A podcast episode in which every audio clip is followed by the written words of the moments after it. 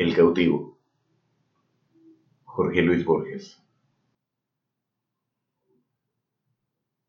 En Junín o en Tapalqué refieren la historia. Un chico desapareció después de un malón. Se dijo que lo habían robado los indios. Sus padres lo buscaron inútilmente. Al cabo de los años, un soldado que venía de tierra adentro les habló de un indio de ojos celestes, que bien podía ser su hijo. Dieron al fin con él. La crónica ha perdido las circunstancias y no quiero inventar lo que no sé. Y creyeron reconocerlo.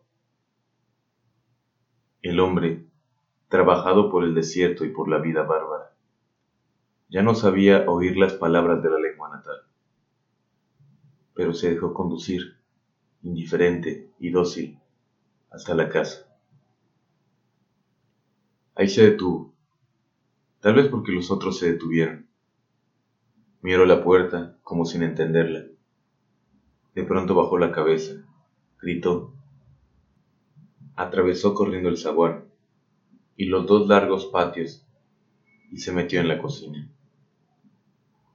Sin vacilar, hundió el brazo en la ennegrecida campana y sacó el cuchillito de mango de asta que había escondido ahí cuando chico. Los ojos le brillaron de alegría. Los padres lloraron porque habían encontrado al hijo. ¿Acaso a este recuerdo siguieron otros? Pero el indio no podía vivir entre paredes y un día fue a buscar su desierto. Yo querría saber qué sintió en aquel instante de vértigo en que el pasado y el presente se confundieron.